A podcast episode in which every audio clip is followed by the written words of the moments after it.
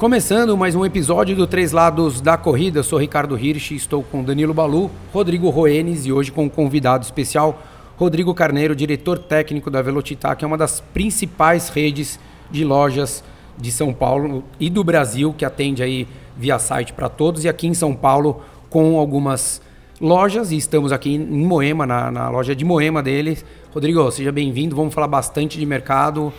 Obrigado. Obrigado pelo convite. Uh, vamos começar com as perguntas. Legal, isso aí. Como é que surgiu a ideia de você criar a Velocitar?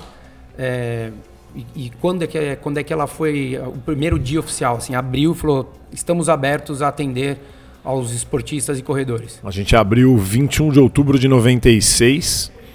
E inicialmente a gente não tinha um foco em corrida. Nós éramos uma rede de. Uma rede não, uma loja que vendia uh, múltiplos esportes. A gente vendia também um pouco de futebol, um pouco de tênis, squash, enfim.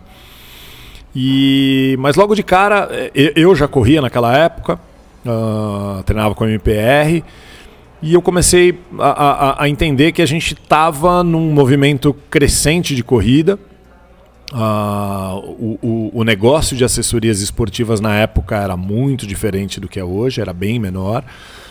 Uh, mas a gente percebeu que o consumidor precisava de informação, não tinha, uh, não, não tinham varejistas com produtos específicos para corrida e que entendessem desses produtos específicos de corrida. A gente estava numa outra época de internet, a internet estava começando, então você não tinha tanta facilidade de achar uh, conteúdo para se educar como você tem hoje. E a gente decidiu ir cortando os outros esportes, então, alguma coisa de dois anos de, de, de abertura da loja, a gente uh, decidiu abandonar tudo e ficar só com corrida num formato mais, mais moderno até do que a gente. Óbvio, hoje a gente já está acostumado, mas na época não existia isso, né? É uma coisa muito abrangente para as lojas. Em né? São Paulo não existia. Ah, você tinha o Teru que atendia no carro e. e começou ali perto do Ibirapuera, é, né? Exato, isso, mas isso foi bem ia, depois, ia né? Pro evento, né? Ele, o Gilson indo pro evento agora. Exatamente. Uma, loja vem... física não. Exatamente. Ele até tinha uma loja física Sim, lá, no Tatuapé, Leste, mas aí ele foi assaltado um monte de vezes, se encheu o saco. Fechou e aí depois acabou reabrindo na, na, na Brigadeiro. Pra quem não sabe, o Teru e o Gilson eram. Eles, eles vendem tênis. E na época, né, aqui para quem não é de São Paulo e, e tá ouvindo a gente, e eles iam nesses eventos, né? Não era uma corrida, loja específica. Eventos a gente chama né? corrida. corrida. Exatamente, é. Na verdade, a Expo era ali meia hora antes de uma largada de prova, né? Exato, Exatamente, Exato. é. É, na, tempos românticos, corpore, prova dentro do Parque do Ibirapuera. Era, era, outro, era outro mundo, né? Então, Uh, então, re realmente, não, não, em São Paulo não tinha, você já tinha uh, em Curitiba para correr, ainda com o nome antigo, chamava Iron Man ainda na época. Você tinha um cara em Porto Alegre que não, não tá mais no mercado, e era isso. Então, uh, ah, para você comprar tênis de corrida, ou você comprava fora, Uh, ou você comprava nos varejistas tradicionais, Bayard, por exemplo.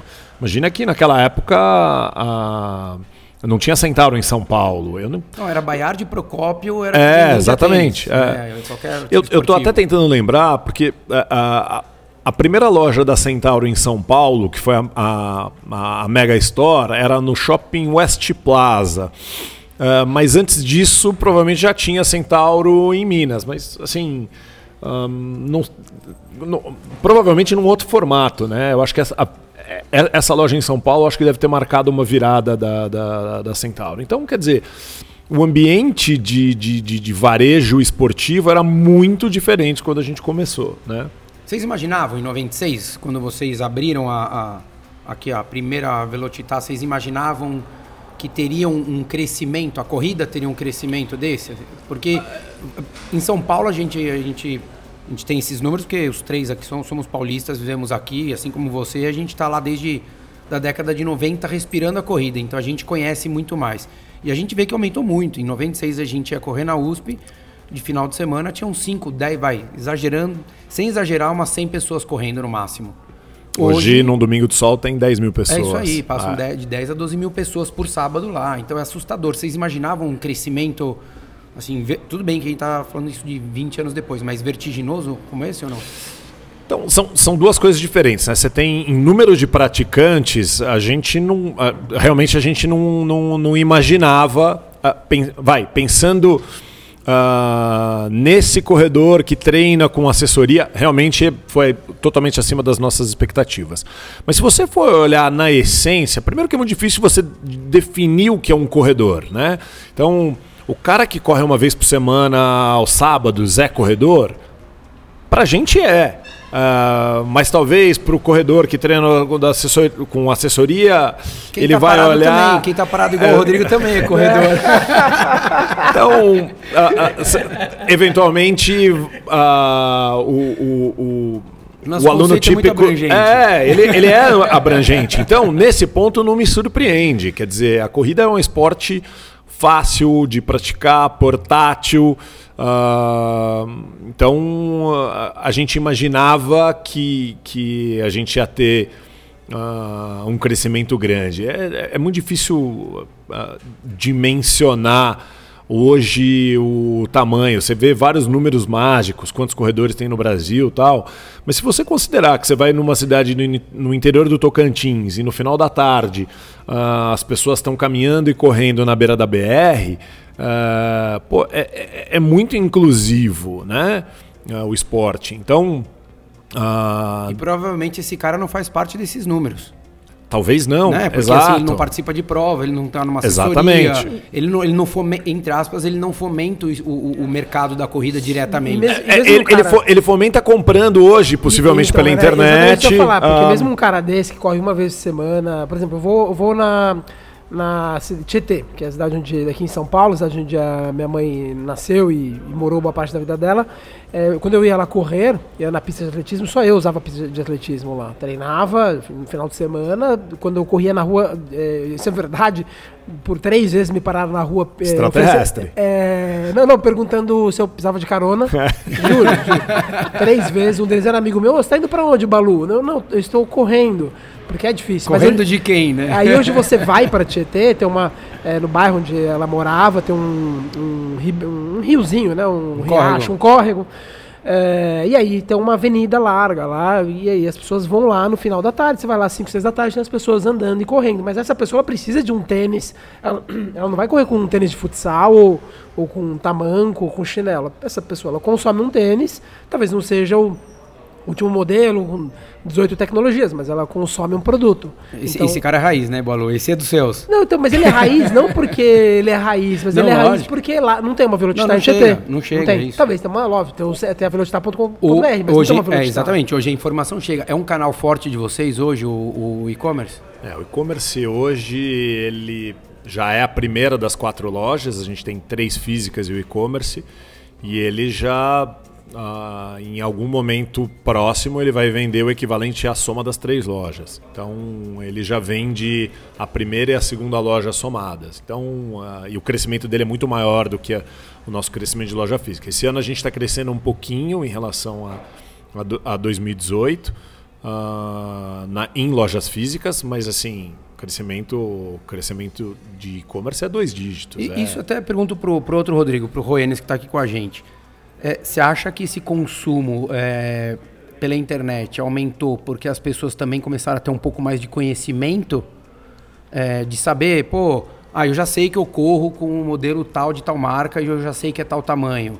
É, e lá atrás esse conhecimento não existia? Porque eu, por exemplo, eu tinha uma dificuldade muito grande porque eu já tive é, ASICS, eu sempre usei muito ASICS, eu já tive o mesmo modelo que variava de 7,5 até 9.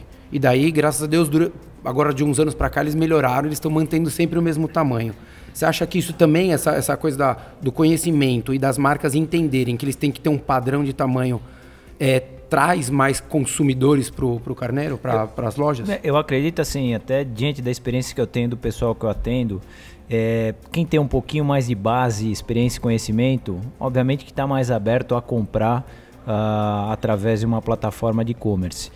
O que eu noto, e a gente está falando aí, se a gente pegar desde a abertura da, da Velocitar lá atrás até hoje, o que eu noto em, em diversos estados uh, e, e, cidades pequenas dentro de, de alguns estados é a carência de loja, ou seja, É, tem muita gente, isso é um negócio que eu fico surpreso. Às vezes tem gente de Campo Grande, de Cuiabá, de diversas cidades que vem para São Paulo e aí a gente traz o pessoal aqui para a loja.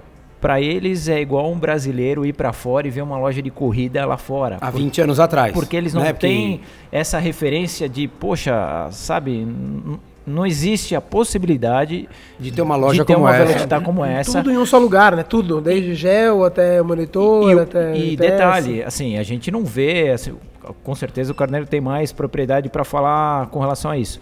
A gente não vê um crescimento que seja uma loja especializada numa proporção física menor em outras cidades e estados. Então, óbvio que o pessoal fica muito carente ainda de São Paulo. É verdade. Uh, acho que tem um outro ponto sobre o, o, o crescimento do e-commerce, eu acho que o fato das pessoas uh, conhecerem seus tamanhos e de, de uh, ter um pouco mais de homogeneidade dentro das, da, das marcas ajuda. Mas acho que tem um ponto é que as pessoas estão consumindo de forma diferente. Né? Então, uh, hoje, Uh, você tem uma parcela cada vez maior de, de, consumidores que já teve uma experiência pela, pela internet de compra, um, e começa a repetir. E aí, se você for olhar pelo código do, do, consumidor, qualquer coisa que você comprar pela internet, você tem um prazo de arrependimento de sete dias a partir do, do, do momento que você recebeu. Então, desde que você esteja comprando de um site uh, idôneo, exato, uh, assim o risco é zero. Você uh, compra, não serviu, você devolve, acabou. Então a gente já tem percebido. Melhorou muito essa coisa da troca, né? Porque antigamente era uma coisa que era muito mais trabalhosa. É, assim, hoje, hoje você faz logística reversa com correio, com outros prestadores de serviço e super funciona. Então o que acontece? A gente já vê uh, cliente pedindo um 41, um 42. Aí ele vai, experimenta na casa dele e devolve o que não, não, não, não ficou bom. O Código do Consumidor faculta isso. Né?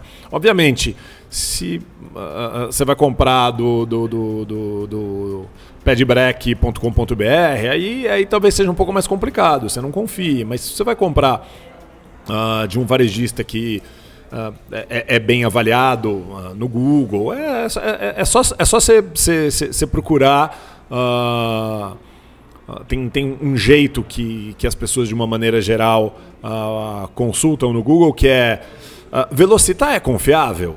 Então é o nome da marca e é confiável. Aí normalmente vai aparecer Reclame Aqui, um monte de, de, de avaliadores independentes que, que, que, dão nota. A gente, por exemplo, tem 4.9 de 5 estrelas num avaliador independente. Então, obviamente, o cidadão pega, olha e fala, pô, 4.9, deixa eu dar uma lida nas avaliações. Aí o cara vê um monte de avaliação positiva, ele fala, meu, beleza, vou comprar desse cara. Não, não deu erro. Uh, eu tenho certeza que se tiver algum problema, eles vão resolver. E, e é isso. Então eu acho que esse ponto, a mentalidade das pessoas, uh, isso não se junto. aplica só na, na, indústria de artigos esportivos, está fazendo com que cada vez mais um, o, a, as pessoas percam um pouco de medo, né? Eu, eu, uh, a, a, gente está aqui no, numa mesa com um monte de gente que nasceu offline e virou online uh, depois. Só que pô, o cara hoje de 20, 22, 23, que já é consumidor, esse cara nasceu no online já. Ele não sabe o que é offline. Exatamente. Nem então, quer, ele não quer nem entender. Exato. Então, uh, uh, o, o que acontece é que o consumidor. É, se fala muito de varejo omnichannel, né? falando genericamente em, em varejo. O que, que é isso? É um multicanal. É o consumidor poder uh, trafegar entre o físico do virtual e o virtual. Então, por exemplo, é super comum hoje, a gente tem três lojas local, bem localizadas em São Paulo, o cidadão compra no online, mas pede para retirar na loja. Então ele está dentro da loja e ele vai e compra, uh, verifica a disponibilidade dentro do nosso site. Então, uh, cada vez mais o consumidor eh, ele, ele não faz mais diferença entre online e, físico. É uma coisa só, ele, ele é cliente da empresa e cada hora ele vai querer interagir de uma forma diferente. Se o cara uh, quer numa quinta-feira, sexta-feira, ele vai fazer uma prova no final de semana é, e não vai dar tempo do gel chegar para a prova do final de semana, ele vai pedir para retirar dentro de loja física. Então, cada vez mais então, o consumidor está escolhendo. É, esse é um comportamento para o consumo. É. O comportamento do corredor em si, na sua essência, como é que você vê que mudou? Óbvio, de 96 para cá a gente está falando de 23 anos. Mas se a gente pensar, vai, década de 90, 2000 e agora depois de 2010, a gente pensar, óbvio que foi evoluindo, isso daí foi uma curva crescente. É, como é que você entende as, as influências de, de tudo? Então, lá atrás, em 90 e pouquinho, o surgimento, começo das assessorias esportivas, 2000 foi o ano, acho que o boom das assessorias esportivas, e a gente vê que agora, nesse vai de 2012, 13 para cá, começou uma coisa maior de influenciadores, de, de, mídia. Como é que você vê o, comportamento do corredor e quem são os reais é, influenciadores desse mercado que você vê hoje? É engraçado, quando eu, eu treinava no MPR, né? E aí o Fábio Rosa, que era um dos treinadores, ele tinha uma planilha em Excel com os modelos, peso, e os modelos que se pelo mais da metade deles você nem encontrava no Brasil. Então eu lembro que ele foi o primeiro Tinha cara. Tonic. é, exatamente, é Tonic. ah, ele, eu lembro que ele indicava DS Trainer na época. Tô falando de 97. É... Era um vermelho preto e branco, era demais esse E aí o que acontece é, é uh, esse cara era o influenciador para quem treinava em assessoria. Então ele pegava a folhinha de papel impressa uh, ou mandava um e-mail com Excel com os modelos e para que, que servia cada um. um. Então o que acontecia não tinha muito autosserviço para você uh, para você buscar conhecimento. Você não tinha muito onde buscar. E então... nem para as pessoas propagarem, né? Exato. Então o que acontecia? A fonte de conhecimento master era a loja especializada em corrida. Então, quer dizer, as pessoas vinham uh, buscar conhecimento com a gente. O que mudou hoje é que uh, muitas vezes o, o, o, o, corredor chega na loja, ele é tão bem informado, ele pode ser tão bem informado quanto o, o meu time de venda. Exato. Então, uh, obviamente. É, um, um, a gente, por exemplo, faz um negócio super interessante. A gente recebe treinamento das marcas. Normalmente, o treinamento que a gente recebe é parecido com o treinamento que, sei lá, Centauro ou outras lojas uh, recebem, com raras exceções.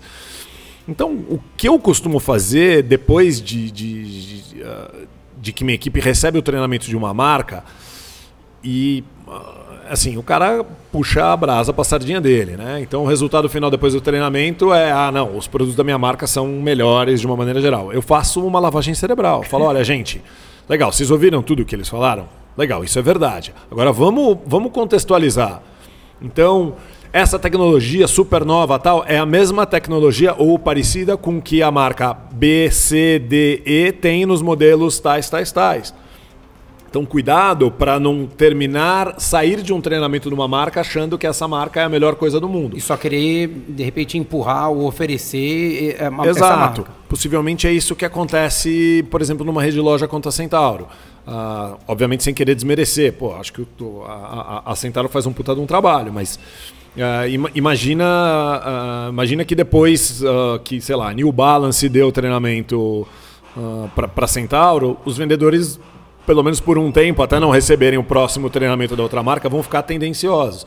Como eles não têm ninguém para nivelar esse conhecimento lá dentro, o, o, o, resultado final é que o serviço que você vai que, que o corredor vai ter dentro de uma Centauro não é o mesmo que ele vai ter dentro de uma loja especializada em corrida. Eu não estou falando só de Velocitar, estou falando de outras uh, boas uh, lojas uh, especializadas em corrida. Né? É, como acho que como tudo, né, Carneiro? Um, a gente costuma ouvir, todo mundo fala, pô, o Galvão Bueno quer falar de todos os esportes. E ele não vai falar muito bem a fundo, com muito conhecimento de nenhum. É natural, porque ele não se especializou num único. Ele é generalista. Ele é generalista, que é uma Centauro, ou uma Netshoes, enfim. Né? Ela, ela acaba trabalhando com muitos esportes, que era, acho que a origem de vocês era isso, né? Para isso que você tem o Reginaldo Leme, né?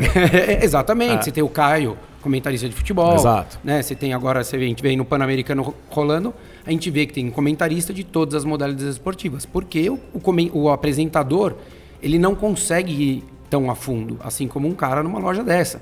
Ele não tem.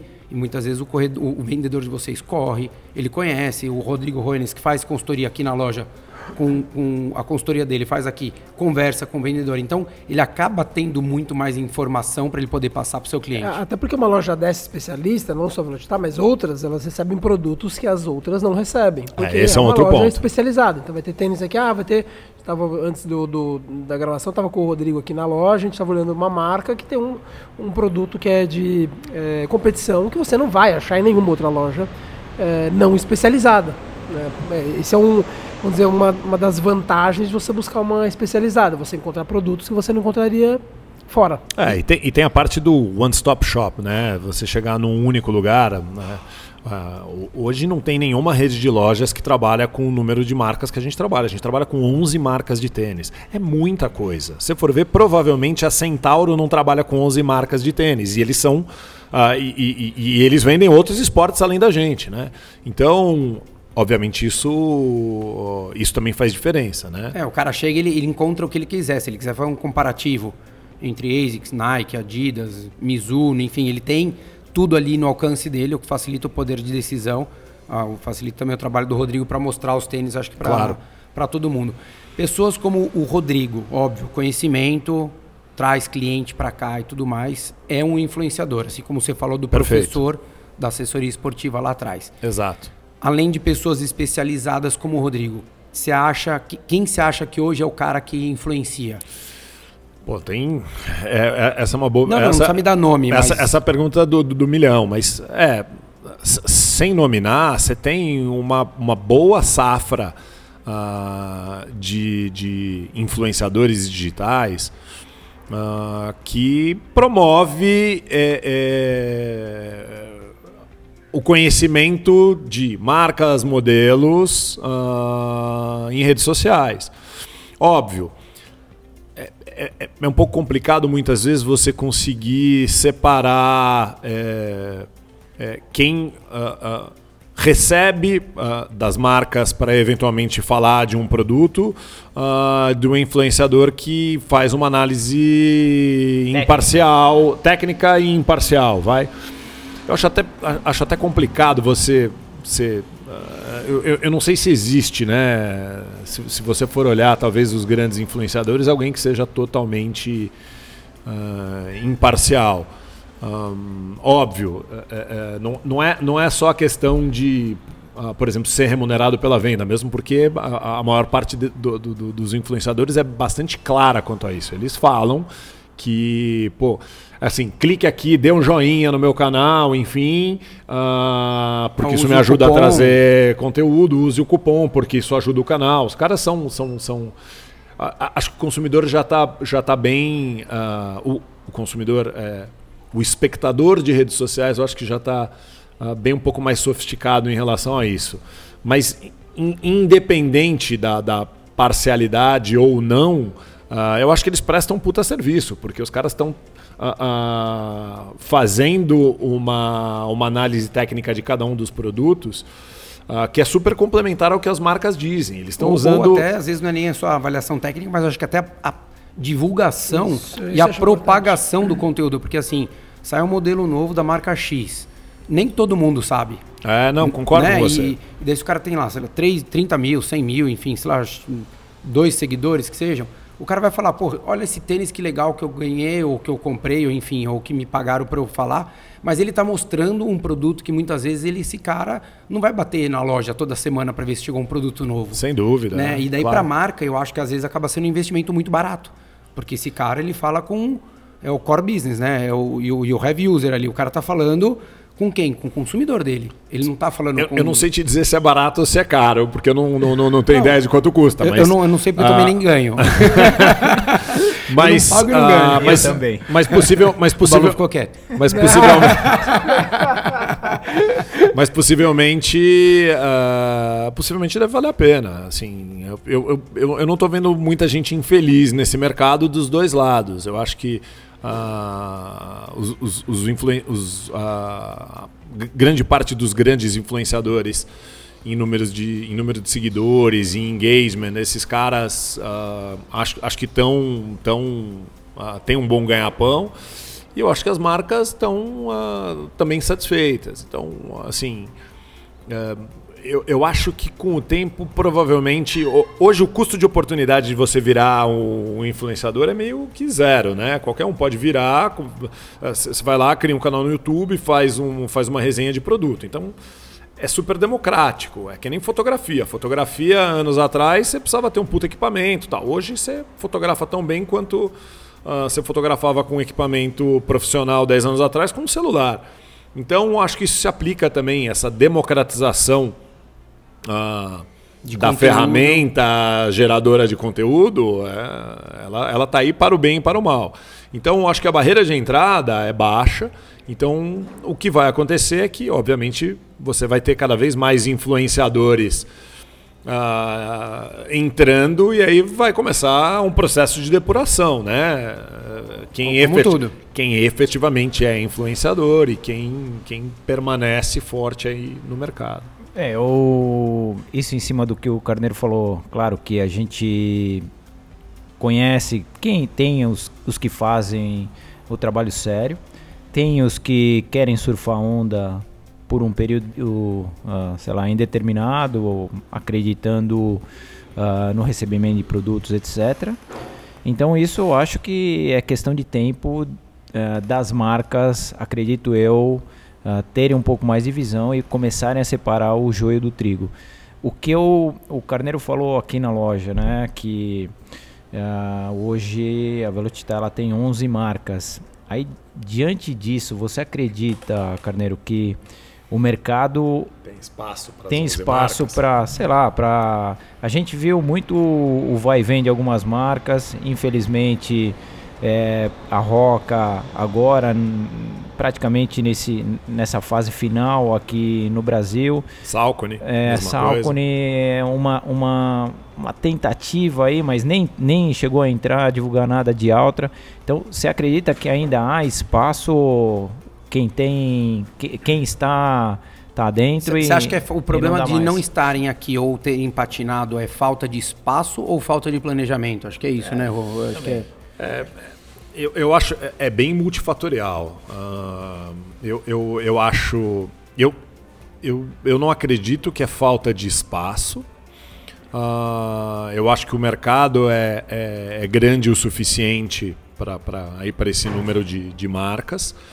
Um, o que acontece é que não é fácil para as marcas ganharem dinheiro no Brasil. Você tem uma estrutura tributária que é insana. Você tem 35% de, de imposto de importação. É, é, é, é, um negócio. E boa parte desses produtos são importados. Exato.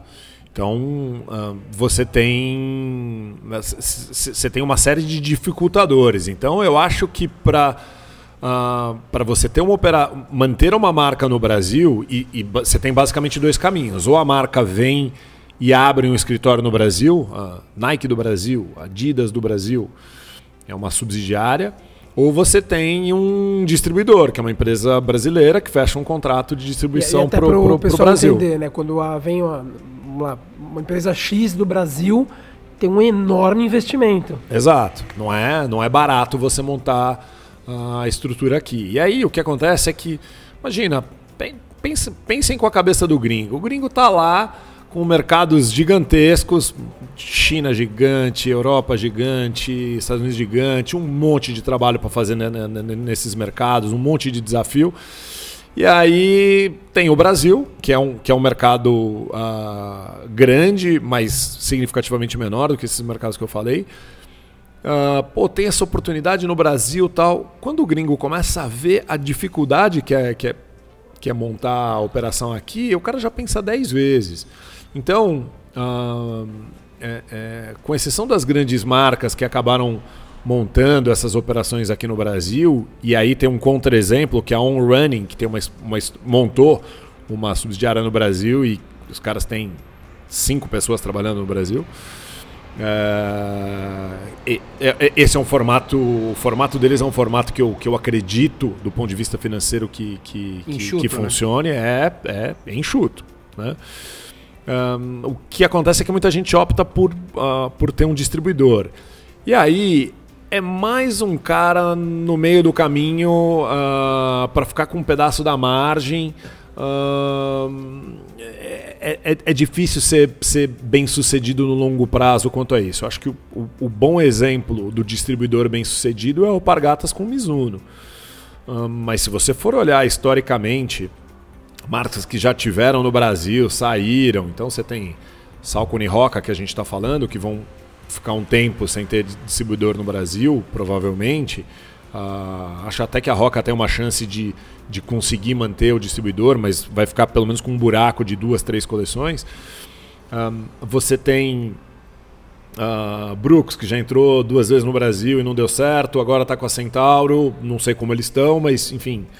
Uh, eu acho que é a terceira ou quarta tentativa dos caras estarem no Brasil. Um, Newton. Newton veio, ficou um tempo com, com, com track and field, mas a Newton também tem um problema. A Newton não estava funcionando lá fora. Os caras quebraram lá exato. fora também. É, aí eu acho que tem um, dificulta, um dificultador adicional, né? Uh, então você tem uma série de marcas que tentaram com distribuidor aqui e a própria Salcone. Não conseguiram. A Salcone. É, que é um nome um pouco mais conhecido, né? Exato. Pessoas, né? A Salcone é, é, ela acabou de encerrar a segunda tentativa. Terceira, né? Não, não, eles vão. vão Terceira, não. eles vieram em 95, 96, acho é, que o pessoal bom, da Hightech. Tudo bem, mas aí era um. Era um. Era quase artesanato, vai. Ah, pô, guerreiros, falando... cara. Exato, guerreiro. total. É que é muito dinheiro, né? Como é. o Caneta tá falando muito bem isso, né? Porque tem a questão da tributária, 35%, ou seja, é um terço do tênis. É, para é começar, né? Então, Fora pra, os impostos pra, tradicionais. É, imagina você tá lá com a, sei lá... Cara, mas é que assim, marca, isso é o custo Brasil, né, Balu? É, não, sim, mas então, mas é isso que impede também de termos mais marcas, porque para que, que eu vou ter esse esforço de colocar muito um, um caminhão, literalmente um caminhão de dinheiro no Brasil, sendo que eu posso vender para os mesmos brasileiros quando eles vêm para o meu país, eu vendo para o brasileiro, e aí você fala assim, não, vou colocar esse, esse dinheirão para começar do zero, e quando eu vou ter esse dinheiro de volta, né? Então, esse é, é mais seguro, vamos dizer assim, você jogar para um distribuidor, que também vai ter suas dificuldades, porque, como disse o Carneiro, é mais um cara tendo então, pedágio. Mas mesmo já é caro mesmo, com 35%. Então, mas acho que mesmo com o distribuidor, é, a chance de dar errado é, é, maior quando ele não tem uma noção como o pessoal da On Running está fazendo. Porque ele, o cara sobe o ego, óbvio, natural, fala, pô, tô representando a marca a tal. Marca, marca tal. E, e daí o cara acha que tem que fazer um escritório super bacana, ponta num lugar legal, gastar, ter uma equipe gigantesca. E daí a conta não fecha. Porque isso é para tudo. Se a gente for pensar para carro, a gente for pensar. Cara, o, o, custo Brasil não é só imposto, a gente pensa só no imposto.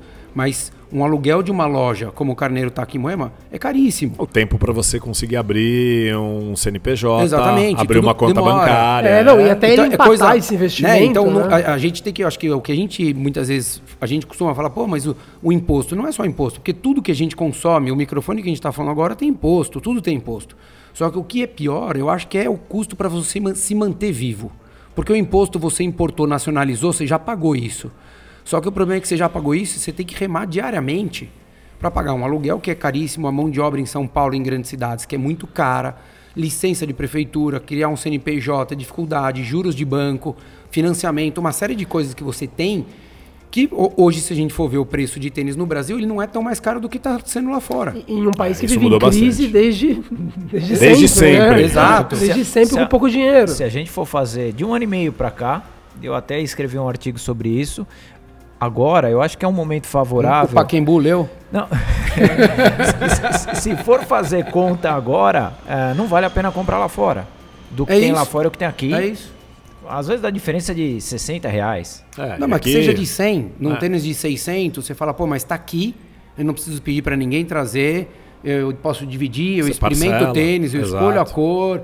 Então, assim, a, eu acho que acaba, o, o mercado melhorou com relação a isso. Óbvio que é muito difícil, mas eu acho que é, as grandes marcas terem se consolidado criou essa necessidade da coisa ter um preço um pouco mais justo. Não tô, né? Acho que vocês têm as dificuldades de vocês, vocês não são importadores, vocês são revendedores, então vocês pagam um valor X. A marca, a gente pensa no valor cheio lá fora, né? Mas a marca ela não paga o valor cheio lá fora, né? Então se a gente pensar na marca X, ASICS, Nike, Adidas, quando, quando eles representam, eles vêm para o país, eles não pagam o valor que a gente paga na loja. Se um tênis custa 120 dólares, o consumidor paga 120. Mas a empresa que vem para o Brasil ou que tem um distribuidor aqui, ele não paga esse 120. Ele vai pagar 30, 40. sei lá, eu não, não sei, se vocês trabalharem em empresa, não sei se vocês têm esses números. Mas é um número muito abaixo. E daí chegava aqui na época e também queria se ter uma margem assustadora. Só que a gente mora num país onde vive eternamente com crise e que a, a gente é consumidor, mas não, não, não, somos consumidores como os americanos. O Carneiro queria que fosse. Que todo pois mundo é. entrasse 50 nego aqui, cada um sendo com dois. É verdade, com dois pares de tênis. Mas a gente não tem isso. Então, ou é, a estrutura dessas marcas que ficaram patinando é muito bem feita, que eu, pelo menos, o que eu tenho conversado com o pessoal que estava com a Salcone, que está tentando a, patinar e é, correr para de fato vir com a própria marca própria para o Brasil, é isso, é eles tentarem acertar essa parte de estrutura. Porque se não fizer como a tá, a Running está fazendo, eu não vejo essas marcas sobrevivendo no Brasil. É, é muito difícil. Porque é muito dinheiro. É. é. muito dinheiro. A Nike, o dinheiro da Nike não vem com running. Não, o dinheiro da Adidas olhar... não vem com running, vem com futebol. Por isso que eles conseguem. Ah, então tá bom. Então a loja do Shopping Morumbi aqui que tem em São Paulo, ela não se paga com tênis de corrida, ela se paga com bola, camiseta de futebol e chuteira. Eu costumo falar, sempre falo isso que eu acho o Carneiro, gostaria de ouvir até a opinião dele, eu acho sempre o brasileiro meio conservador. Então, é, o brasileiro tem as marcas de sempre ali, Adidas, Nike, no caso da corrida, a ASICS, e aí vem com uma outra marca, um Run, ou a Salco, né, a Brooks, que é muito americana, e pega um corredor que que é mais, não vou nem iniciante, mas inexperiente, que não conhece, ele vai naquele garantido. Né? Fala assim, ah, não, vou colocar os meus 600 reais numa marca que eu já conheço, em detrimento de uma marca que eu não conheço, ainda que um, as pessoas venham e falem que, que a qualidade é a mesma. Eu sempre, sempre achei, sempre achei o Até porque também sempre foi caro, né? Sim. Então ele fala, pô, vou pagar 600 reais num tênis que ninguém me falou que é bom. Então porque... fico é, na então, garantia. Mas, no a, garantido. A, Balu, tem, tem um ponto que é o seguinte, é, é sempre muito difícil você falar o corredor. Porque o corredor não existe.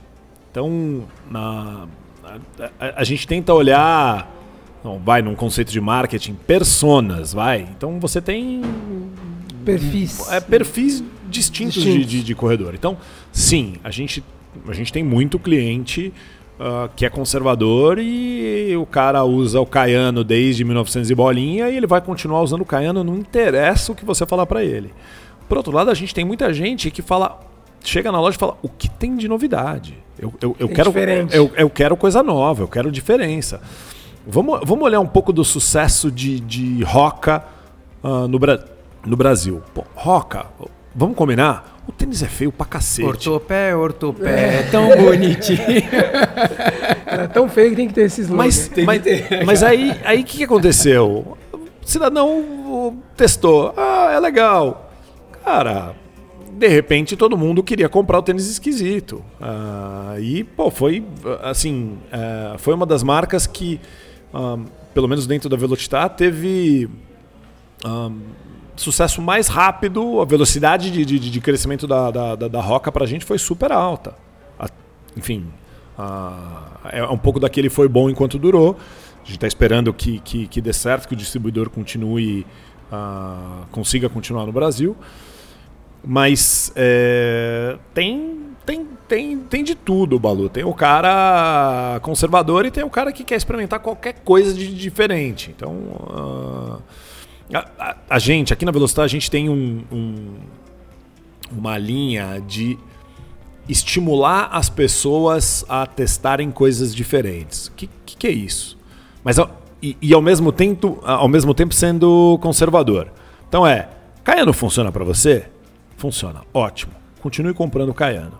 Agora, não fica correndo só com Caiano, porque vai que a ASICS é, resolva descontinuar o Caiano. Não vai acontecer, dificilmente vai acontecer, mas porque, porque nós estamos falando do Caiano, que mas, é um modelo ícone. Mas se você pegar o DS tem... Trainer já deixou de vir para o Brasil, o DS Racer já deixou de vir, Exato. Hypertree, Nusa, todos, todos outros já deixaram Alguns de vir. deixam de vir para o Brasil porque alguém aqui, o gerente de produto da marca, toma a decisão e fala, meu, não, isso aqui não dá volume, não, não vou trazer.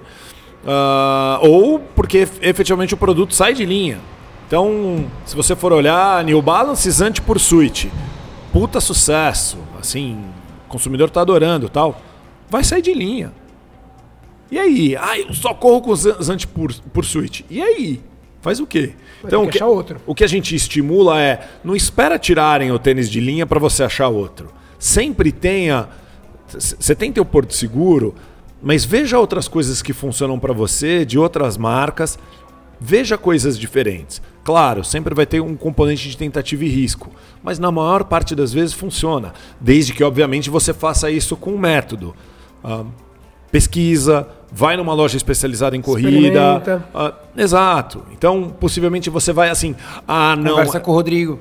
Exato. Não, mas é, não, é verdade. Não, Mas- mas, é verdade. Mas, é, mas é, é super comum o cidadão falar: olha, eu já Não, ten- não tô tentei pedindo de 10%, tudo. calma, gente. Eu já tentei de tudo e eu só funciono com o tênis XPTO. O mais importante é, não tem nenhum modelo que a gente perceba que tem mais gente falando isso dele. Então, as pessoas falam isso de Nike Vomero, ASICS Cayano, New Balance Zante, Saucony, Hurricane. Não, não interessa. As pessoas... eh, e as pessoas falam, ah, eu já tentei de tudo. Cara, é- é- a, a gente vende mais de 200 modelos. Você não viu, você não testou de tudo. É humanamente impossível você tentar de tudo. Nem a gente, nem os influenciadores Exato. conseguem testar Mas, tudo. mas se alguma marca estiver ouvindo e quiser desafiar a gente, pode mandar que a gente usa. Mas enfim, é, então, é, o que a gente fala, a gente muitas vezes tem que brigar ah, com. Brigar no bom sentido, né? Com esse consumidor que o, que o, que o Balu ah, pintou, que é o, o consumidor conservador. E é, é, a, a gente é- realmente acha que tem um ganho em você testar coisas ligeiramente A, a diferentes. esteira, tendo esteira na loja, facilita Ah, isso? claro, ajuda, né? Então, ah, assim, a, a esteira não vai fazer você ter certeza absoluta. O que vai fazer você ter cer- certeza absoluta, infelizmente, É a é rotina. correr 50 km com ele. Não tem muito o que fazer, né? Ah, mas acho que o cara colocar no pé Pelo menos para saber o que não funciona. Porque se não funcionou você Ali- ali testando na loja, lugar, dificilmente vai funcionar depois. Verdade. Né? Então a gente é muito adepto. Agora tem um nome para isso, né? Que é o do, do filtro do conforto, que é um negócio que a- gente já defendia há muito tempo, é, que é experimenta o tênis. Você percebeu que ele calçou como uma luva, você adorou a sensação inicial, é muito provável que esse seja o tênis ideal para você. Então agora o filtro do- existe comprovação científica agora do filtro do conforto, né? Então é um pouco mais cômodo de falar. Mas a gente a, a Velocidade é a primeira loja a ter um teste de pisada permanente dentro ah, em loja, né? Ah, antigamente, eventualmente as a Adidas tinham um, um, um, ah, um teste de pisada que ficava pulando de loja em loja. Nós fomos os primeiros a, a- a ter isso. E ainda é bacana ter, ah, mas na real a, a gente tem e a gente desestimula as pessoas a confiarem cegamente no resultado do teste de pisada. Hum, porque talvez lá atrás, quando você tinha efetivamente quando uma diferença. que tinha supinação, Não, pronação. não, eu, eu- eu tô, eu, tô, eu tô falando depois disso, né? Década de 90, quando você pegava um modelo de estabilidade, ele era muito diferente do modelo cushion. Eles efetivamente serviam para pessoas muito diferentes entre si. Só que com o tempo, com melhoria de, de materiais, de métodos construtivos, hoje, cara, existe uma sobreposição grande entre um bom tênis stability e um bom tênis cushion de qualquer marca. Então a gente começa a perceber que tem cliente que ah, usa ah, tênis que tem construção significativamente diferente e funciona. E aí a gente começou a perceber que talvez para a maior parte da- da- da- das pessoas funcione. Então as pessoas dão mais valor para o teste de pisada do que ele efetivamente tem hoje. Talvez no passado ah, ele fizesse mais diferença. Mas hoje, pô, eu vou numa, numa prova, eu vejo aquela fila de gente tentando fazer teste de pisada, e eu falo, nossa, a gente tem aqui em loja, o cara pode vir aqui fazer com conforto. E aí você vai conversar com as pessoas que estão fazendo teste de pisada, alguns desses caras já fizeram teste de pisada outras vezes. E na maior parte das vezes, a sua pisada não vai mudar. Ah, Você tem, vai, alguns casos que são ah, bem típicos, né? Cidadão tem 130 quilos, faz cirurgia bariátrica, vai para 80. E esse cara era pronador e de repente vira neutro. Tudo, né? Exato. É. Mas né? relaxa, esse cara ele pode usar qualquer coisa, porque o corpo dele está preparado para aguentar 50 quilos mais. Mais. Exatamente. Ele pode correr descalço, que ele não vai ter lesão. Possivelmente. Né? é. Então- então, é, é, então, quer dizer, com, Agora o com- Balu sorriu. com essa, com essa exceção, vai, a maior parte das pessoas, você fez o teste uma vez, você já tem alguma ideia, você não precisa fazer de novo. Né? Mas o que você percebe é muitas vezes o consumidor fala: Ah, eu quero pegar esses caras, eu quero ver se vai dar diferente daquele outro que eu fiz. E aí tem uma questão que é matemática. Digamos que você vai, você tem basicamente dois tipos de pisada, o pronador e o. Vai, três: pronador, o neutro e o supinador você vai ter que passar a régua em algum lugar para dizer se o cara é pronador ou neutro. Então, você termina um teste e, e o resultado é ah, pronador ou neutro ou supinador e você não sabe o quão perto da divisão você está, eventualmente você vai fazer um outro teste, você vai, fazer, vai pisar ligeiramente diferente, você vai cair do outro lado. Ah, deu diferente. É claro que deu diferente, né? Ah, então, vai, com, com, com exceção de alguns testes que te dão o grau de pronação, que aí talvez você possa ah, usar essa informação de um, de um- de um- de um jeito diferente, a maior parte da, da- dos testes é. Ah, você é pronador. E aí você é pronador, ah, então compra o tênis de estabilidade. Ah, a, a- a gente já está viajando, Não, né? A gente já está detalhe, mudando totalmente do. do- do- Em alguns casos você é um pronador. Acho, acho que cabe um programa inteiro só para A isso. pessoa às vezes não fala, você é um pronador leve, um pronador moderado ou severo. Lembrando que nos Estados Unidos, aqui não tem mercado para isso. Mas nos Estados Unidos, algumas marcas têm tênis de pronação severa, que a placa de estabilidade é, é basicamente um bloco de concreto para aquela pessoa que quando ela está estável, praticamente o pé está despencando Mas é o tênis dentro. do João Grandão, né? Se você Exato, vai olhar na exato, população sim. dos caras, os caras têm um É, é monte outra de João Grandão. Então você precisa ter Não, um tênis que suporta o Lá cara. tem o tênis também que é mais aberto, né? Pra quem tem jonete, tem calo, e que coisa que não vem pro Brasil. Então, são coisas distintas. Agora, Larguras diferentes. Exato. Você costuma viajar e fazer pesquisa em loja fora? Puta, sempre. Eu tenho foto. Que loja, que loja que você gosta de lá de teste. fora? Cara, eu. ah, uma porrada, vai. Ah, da- da- das lojas mais bacanas que eu fui. Ah, tem uma loja chamada Super Jock and Jill em Seattle. Ahm, esses caras, eles devem ter sete anos a mais do que a gente. Não, eles devem ter 10 anos a mais do que a gente. Então, se a gente tem 23, esses caras devem ter uns 33 anos.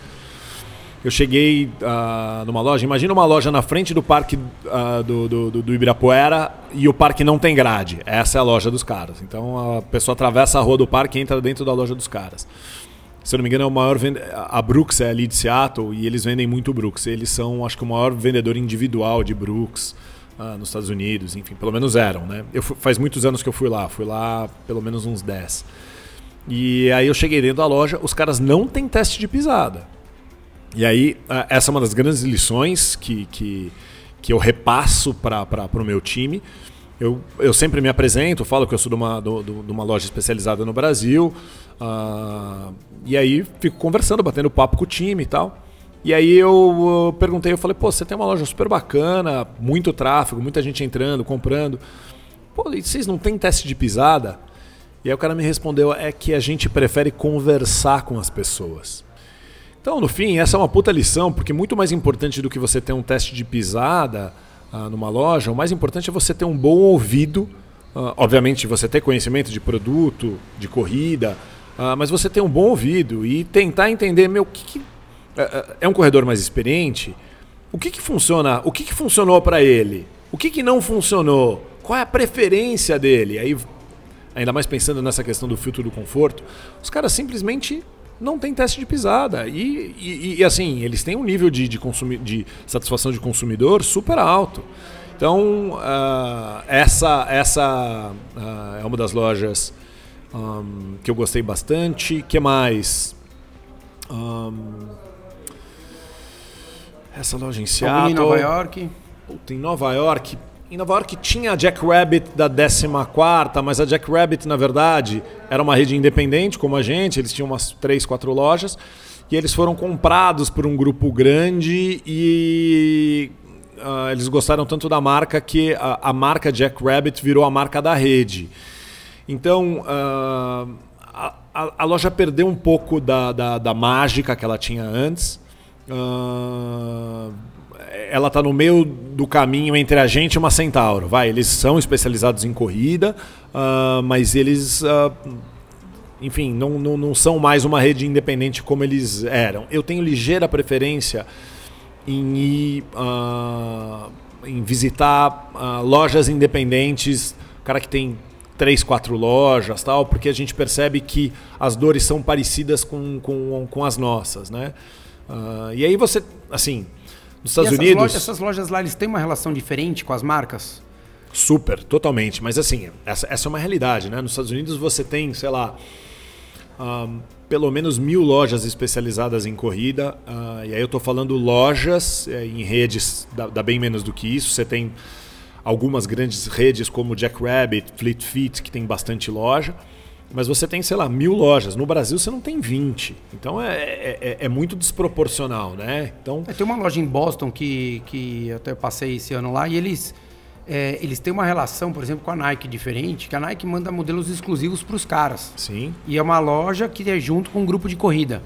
Então os caras viram um ponto de encontro. The Rogue Running, chama? Putz, eu não lembro agora, é cara. possível. E daí você pega uns modelos de tênis que, assim, foram feitos 100 unidades e os caras têm 20 para vender lá. Perfeito. E daí uma relação, acho que muito mais próxima. Eu acho que isso, na realidade, você acaba criando uma uma cultura claro. e uma afinidade Mas como o, como o mercado, quer dizer, o mercado de uma maneira geral é muito maior e o mercado de lojas especializadas em corrida é muito maior do que o Brasil, os caras conseguem fazer um modelo, por exemplo, exclusivo para loja especializada em corrida. Dá, tem volume para isso. Aqui o cara vai fazer um modelo exclusivo para 10 lojas venderem? Não faz, né? Nem é vem, difícil. né? É. Nem vem. Raras exceções. New... falando da Nike, a gente vê a quantidade de Vaporfly que vem para o Brasil, acaba em claro. meia hora no site. Ah, não, é, é, é, eles fazem aí essa, essa escolha de não ter em loja física, nem nas próprias lojas. Enfim, é uma escolha.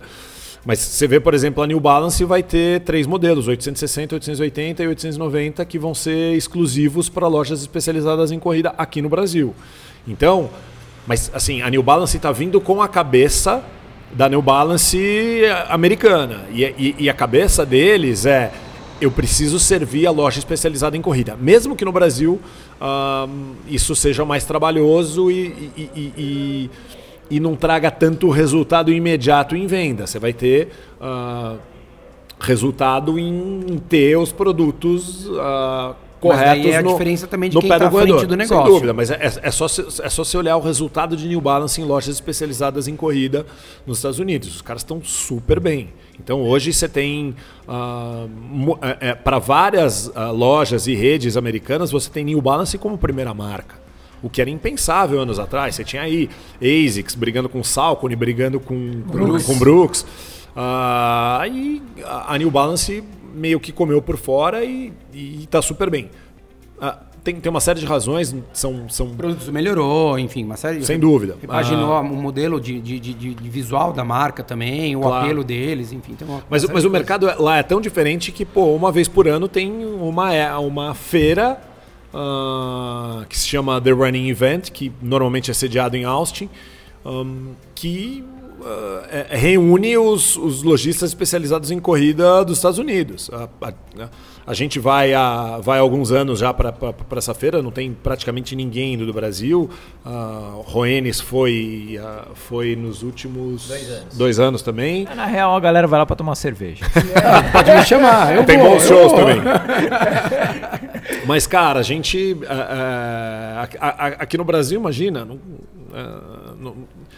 é, é, é uma feira setorial, não é uma feira para o consumidor final, é uma feira para o varejista.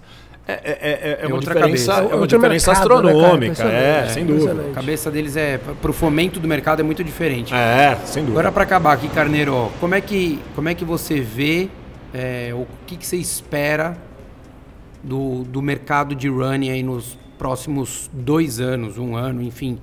Não numa coisa tão curto de seis meses, mas também não falando em dez, dez anos, porque a gente vê que as mudanças estão muito rápidas. Como, como é que você vê esse, esse mercado de running no próximo, nos próximos dois anos? Um, olha só, vamos para isso acho que vale a pena olhar um pouco para os anos anteriores e tentar ver o que vai acontecer para frente, né? A gente está saindo, quer dizer, espera-se que a gente esteja saindo, saindo de uma das grandes crises que a gente teve.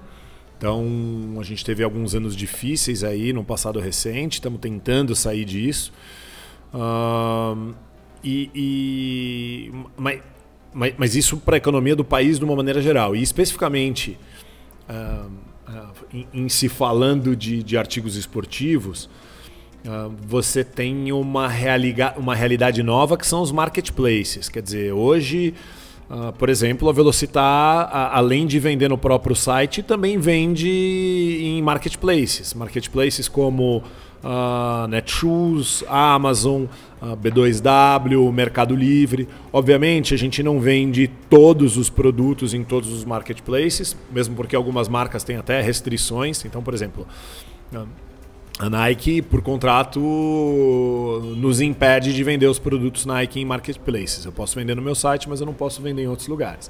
Algumas marcas falam, ó, você pode vender alguns produtos no marketplace e outros não. Enfim, é, um, é uma realidade, é, um, é uma realidade que existe nos Estados Unidos há muito tempo. Quer dizer, você compra na Amazon nos Estados Unidos, normalmente você não está comprando da própria Amazon, você está comprando de algum terceiro que vende através da plataforma deles, né?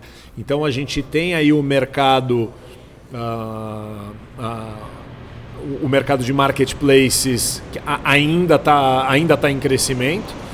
Então essa vai ser uma nova realidade e com a aquisição da, da, da, da Netshoes pelo Magazine Luiza, já são dois marketplaces, né? Existe o marketplace da Netshoes e existe o da, da Magazine Luiza. A gente não sabe exatamente o que, que vai acontecer, se vão manter os dois, uh, uh, mas sem dúvida a gente vai ter aí um, um processo de mudança. Então a, a, gente sai aí de um período de crise e de um período que a gente tinha uh, um varejista como o Netshoes, que era um cara que não tinha compromisso de, de, de ganhar dinheiro. Então, era um cara que é, muitas vezes vendia produtos com prejuízo, uh, porque na verdade o, o, objetivo deles era aumentar a base de clientes, enfim, num modelo que é difícil dizer que deu ou que não deu certo, né? Porque no fim os caras conseguiram vender e colocar algum dinheiro no bolso. Mas assim, se você for ver o valor de mercado deles quando eles venderam uma, e o valor de mercado uh, de alguns anos atrás, quando eles tinham feito o IPO, o valor dividiu por 20 praticamente. Uh, por 10, na verdade. Então, uh, eles perderam bastante valor. Então, agora, com Netshoes dentro de Magazine Luiza, você tem, você tem uma nova realidade. O Magazine Luiza não quer perder dinheiro com isso. Então, Uh, durante muito tempo, o mercado todo sofreu com o Netshoes podendo vender uh, produtos sem ganhar dinheiro. O consumidor, obviamente, foi beneficiado, mas era um benefício que era totalmente artificial. Quer dizer, qual, qual, qual é a razão de um varejista vender sabendo que ele tem prejuízo? Né? Então, uh, eu acho que a, essa pressão dessa concorrência ah, predatória uh, possivelmente vai, vai diminuir. Não sei se vão aparecer outros players com, com a cabeça parecida, né? Uh, não sei como que a Netshoes vai, uh, vai passar a ser tratada a partir de agora, mas essa, essa é uma realidade. E, e, e então, o que a gente vai ver agora pela frente é crescimento de marketplaces e provavelmente fortalecimento de uns em, em detrimento de outros. Você tem uma migração forte para o online. Então, uh, cada vez mais as pessoas estão tendo segurança em comprar online, principalmente quando elas têm um suporte físico. Então, uh, é possível que a gente veja a Netshoes abrindo loja física agora, porque o que era meio impensável na cabeça uh, dos donos anteriores, agora talvez seja uma realidade dentro do Magazine Luiza. Os caras entendem que assim a loja física não vai acabar, ela vai ter que mudar, ela vai ter que se adaptar. Uh, mas uh, o, o, o, o, consumidor é rei e o consumidor quer uh, loja física em determinadas ocasiões. Então não tem, não, não tem muita conversa. Pode ser que vai não tenha continuar... 10 lojas, mas vai Exato. ter que ter duas bem, mais bem localizadas. Exato. Ou, ou mais focadas, talvez para o varejista generalista isso seja seja um desafio maior, né? Então, o cara não tem foco em nada, esse cara talvez tenha mais dificuldade de, de, de, se diferenciar em loja física, mas a gente acha que uh, varejistas como, como Velocitar e varejistas de nicho de uma maneira geral vão encontrar seu lugar, porque você sempre vai ter o consumidor que vai querer ter um atendimento diferente, né? Se, se na América tem, aqui tem, né? É, e, e eu, eu acho que é uma questão de é sof crescimento da sofisticação do consumidor. E quando eu falo sofisticação, não é do ponto de vista socioeconômico. A gente tem consumidores sofisticados que são presidentes de empresa, de empresa e que são porteiros de prédio. Uh, o consumidor sofisticado é aquele que entende uh, que é aquele que tem um, um hobby importante. Uh, a corrida é um hobby importante para ele e é tão importante que ele tem a sofisticação de perceber que ele vai ser mais bem atendido numa loja especializada uh, do que numa loja generalista de rede. Então, esse é o consumidor da gente. E a gente entende que cada vez mais uh, uh, há mais consumidores como esse. Né? Legal, maravilha. Alguma dúvida vocês dois aí? Tudo é tranquilo? Aí. É isso aí. Tranquilo. Que aula. Beleza. Obrigado, Carneiro. Valeu aí Que isso, foi um prazer. Vamos fazer tempo. mais vezes. Vamos sim, cara. Obrigado. Fala, fala, dá uma oportunidade para ele falar da, da do, das lojas e do, Jabá? do site. Não, pô, pô, é, mano, né, meu? Pô, por favor, né, cara? Abriu as portas pra gente estar tá aqui, vamos é. lá. Legal. água, Bom, roubei café. A gente a gente a gente está em São Paulo em três endereços, um no Jardins, uh, um em Moema e outro em Pinheiros. São, são as nossas três lojas físicas, mas a gente atende o Brasil inteiro pelo velocitar.com.br. Então, uh, ah, para quem, quem não nos, no, no, nos, conhece, acho que vale a visita. A gente, inclusive, tem um cupom para a primeira compra. Quem quiser fazer a primeira compra uh, vai ter um descontinho. O cupom é hashtag primeira compra Velocitar.